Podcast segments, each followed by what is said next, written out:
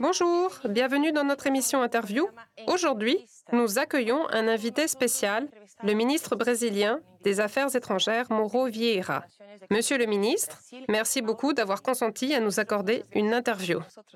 Merci de m'avoir invité.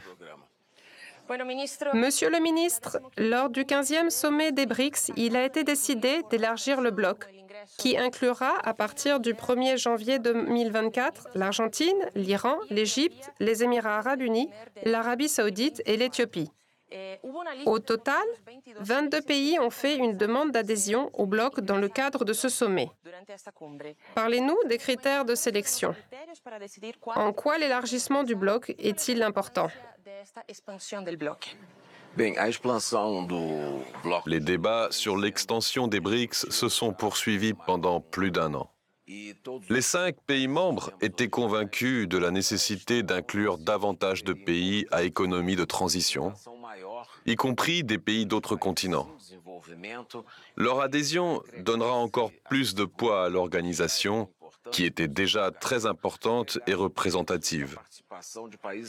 L'un des critères pris en compte était la nécessité de trouver un équilibre entre les différentes régions. On voulait éviter que le bloc s'étende dans une seule région du monde. Bien que de nombreux pays aient exprimé le désir de rejoindre les BRICS, le Brésil a insisté pour que l'Argentine fasse partie du bloc. C'est l'un des plus grands pays de notre région, très proche du Brésil, un pays ami qui a été à l'origine du Mercosur, l'une des plateformes internationales qui compte le plus pour nous. C'est-à-dire que nous défendons les mêmes intérêts. D'autres pays ont également parlé de la nécessité de maintenir un équilibre entre les différentes régions, de sorte que les BRICS incluront à la fois des pays d'Afrique et des États d'autres continents. Je suis convaincu que l'expansion des BRICS donnera plus de poids à ce bloc sur la scène internationale et le rendra plus influent. L'Argentine est le seul pays qui, avec le Brésil, représentera notre continent, l'Amérique latine, au sein des BRICS. Dans son discours, le président Lula s'est adressé personnellement au président Alberto Fernandez, après avoir annoncé l'élargissement du bloc. Dans quelle mesure le Brésil a-t-il pesé sur la décision d'inclure l'Argentine dans cette première vague d'expansion des BRICS? Il ne fait aucun doute que la position du Brésil, en tant qu'un des pays fondateurs des BRICS, était importante. Nous avions préconisé dès le début l'intégration de l'Argentine au bloc et sa participation aux décisions qui vont déterminer l'avenir de notre région. Il y a beaucoup de prétendants. Environ 23 pays ont postulé pour rejoindre les BRICS. Et lors des prochains sommets, nous examinerons leurs demandes. Mais pour le moment, nous avons appuyé la candidature de l'Argentine, qui a été évoquée depuis le début. Une autre question sur laquelle se sont entendus les pays participants et qui est mentionnée dans la déclaration finale est la réforme des mécanismes de gouvernance mondiale dans le cadre des systèmes multilatéraux. Le Brésil a présenté sa demande pour devenir membre permanent du Conseil de sécurité de l'ONU, un moment historique pour le pays. Le président Lula a évoqué cette demande pendant le sommet. Selon lui, tous les membres des BRICS devaient également devenir membres permanents du Conseil de sécurité. Est-il possible d'atteindre cet objectif et que faut-il faire pour cela? Quelles propositions a-t-on formulées pour la réforme de l'ONU? Lula da Silva s'est toujours prononcé pour une réforme de la gouvernance mondiale, aussi bien en tant que président actuel du pays que pendant sa campagne électorale et dans le cadre de ses deux mandats présidentiels précédents. À son avis, cette réforme devrait concerner non seulement les organisations politiques, mais aussi le système de Bretton Woods, la Banque mondiale et le Fonds monétaire international. En outre, la réforme du système de Bretton Woods est essentielle pour assurer une gouvernance mondiale. L'Organisation des Nations Unies est certainement le principal organe politique international avec un large cercle d'acteurs. En tant qu'un des États fondateurs, le Brésil appuie l'élargissement du Conseil de sécurité qui compte actuellement 15 membres. En 1945, lorsque l'ONU a été créée, il y avait 53 ou 54 États dans le monde.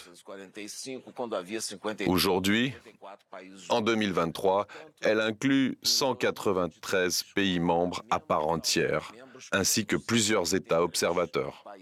Il est évident qu'une représentation géographique plus équilibrée est nécessaire pour que l'organisation corresponde aux réalités d'aujourd'hui. C'est pourquoi, tout comme il y a 30 ans, lorsque le débat sur cette réforme a commencé, le Brésil est toujours favorable à la réforme du Conseil de sécurité et à son élargissement en deux catégories de membres, permanents et non permanents. En outre, le Brésil occupe aujourd'hui le poste de membre non permanent du Conseil de sécurité pour la onzième fois et notre mandat expire en décembre prochain. À notre avis, il est essentiel de faire en sorte que les pays soient plus largement représentés dans le débat sur le développement, sur le maintien de la paix et de la sécurité internationale. Tous les organismes des Nations Unies doivent devenir plus représentatifs plus inclusifs et plus démocratiques. Après l'élargissement, la part des pays des BRICS dans le PIB mondial sera de 36% et ils représenteront 47% de la population mondiale. Par ailleurs, en termes de parité du pouvoir d'achat, les BRICS ont déjà atteint le niveau des États du G7. Peut-on dire que nous sommes sur la voie d'un monde multipolaire? Bien sûr, les pays des BRICS gagnent en importance et en poids. Vous venez de citer les données que les chefs d'État ont mentionnées dans leur discours aujourd'hui. Sur la base de ces données, on peut conclure que le bloc joue un rôle très important en réunissant les pays en transition et les pays en développement euh, qui ont un objectif commun, assurer le développement de leur région.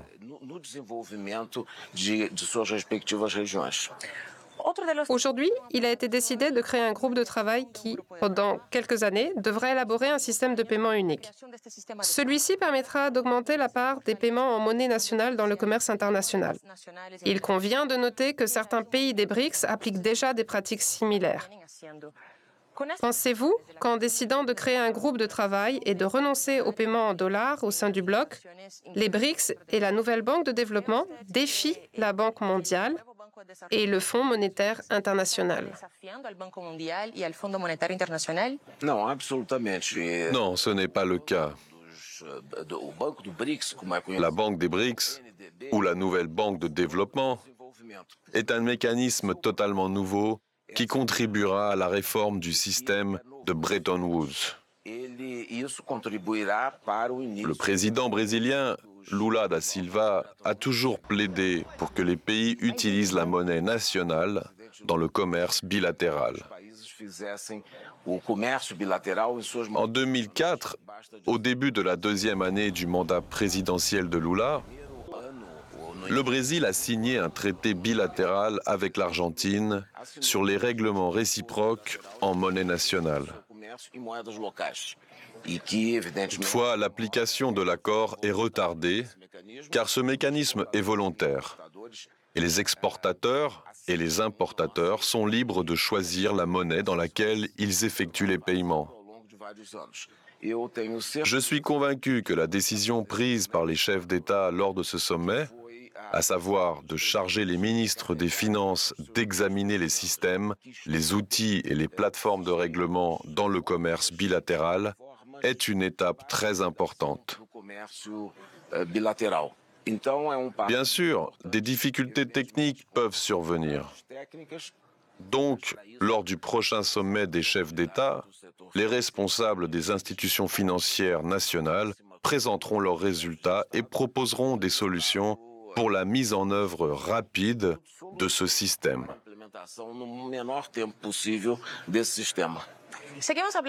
Continuons sur le thème de l'économie, mais maintenant en Amérique du Sud. Le Brésil préside actuellement le Mercosur. L'une des propositions de l'actuel ministre des Finances, Fernando Haddad, que le Brésil soutient activement, est la création d'une monnaie unique baptisée SUR, qui faciliterait le commerce entre les pays d'Amérique du Sud. Pourriez-vous commenter s'il est pratique de mettre en œuvre ce système de paiement et quelles difficultés peuvent survenir?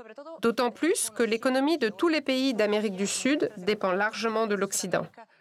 Les pays occidentaux peuvent-ils prendre des mesures de rétorsion?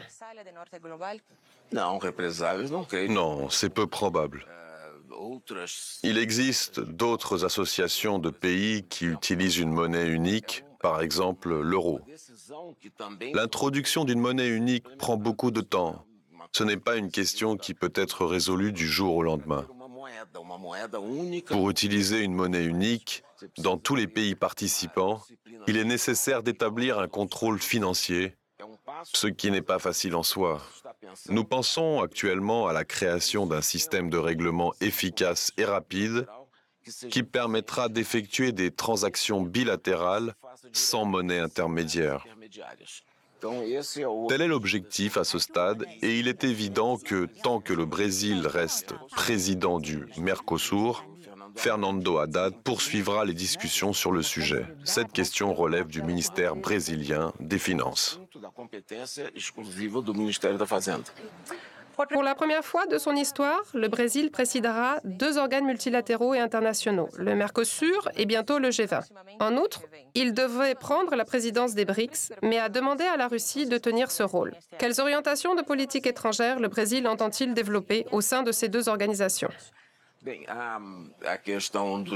problème des BRICS est qu'il y a peu de pays participants et que tous les deux ans, l'un des États assume la présidence pendant six mois.